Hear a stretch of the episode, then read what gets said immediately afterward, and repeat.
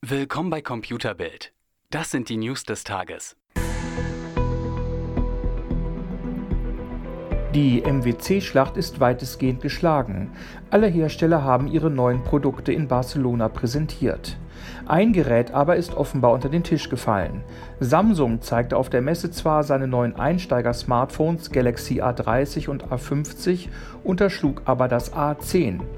Das wird Gerüchten zufolge nochmal überarbeitet und soll dann zu einem späteren Zeitpunkt auf den Markt kommen. Beim Galaxy A10 wird es sich um ein absolutes Low-Budget-Smartphone handeln. Über den Preis und den Verkaufsstart liegen aber noch keine Informationen vor.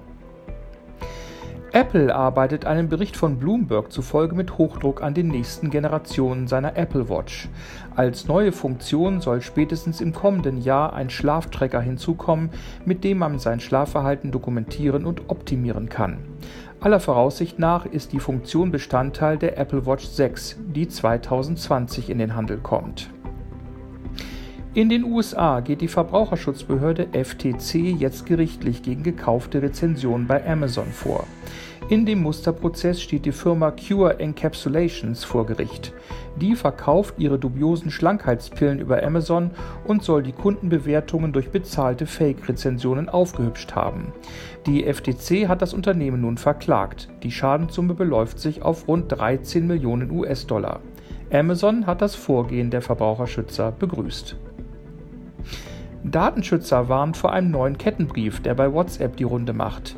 In der Message wird für ein wichtiges WhatsApp-Update geworben. Wer auf den beigefügten Link klickt, lädt aber kein Update, sondern fängt sich einen fiesen Banking-Trojaner ein, der versucht, Kontodaten zu kapern. Updates von WhatsApp stehen ausschließlich über den App Store von Apple oder den Google Play Store zur Verfügung und werden nie über eine Nachricht verteilt. Und zum Schluss noch eine mysteriöse Meldung von Tesla. Auf einem zugefrorenen See in den USA haben Spaziergänger beobachtet, wie ein dort abgestelltes Tesla Model X in Flammen aufging und komplett ausbrannte.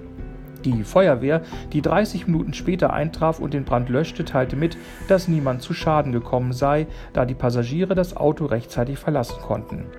Was der Tesla aber mitten auf einem zugefrorenen See zu suchen hatte und warum er Feuer fing, steht noch nicht fest. Die Ermittlungen laufen. Mehr auf computerbild.de, Europas Nummer 1 in Sachen Technik.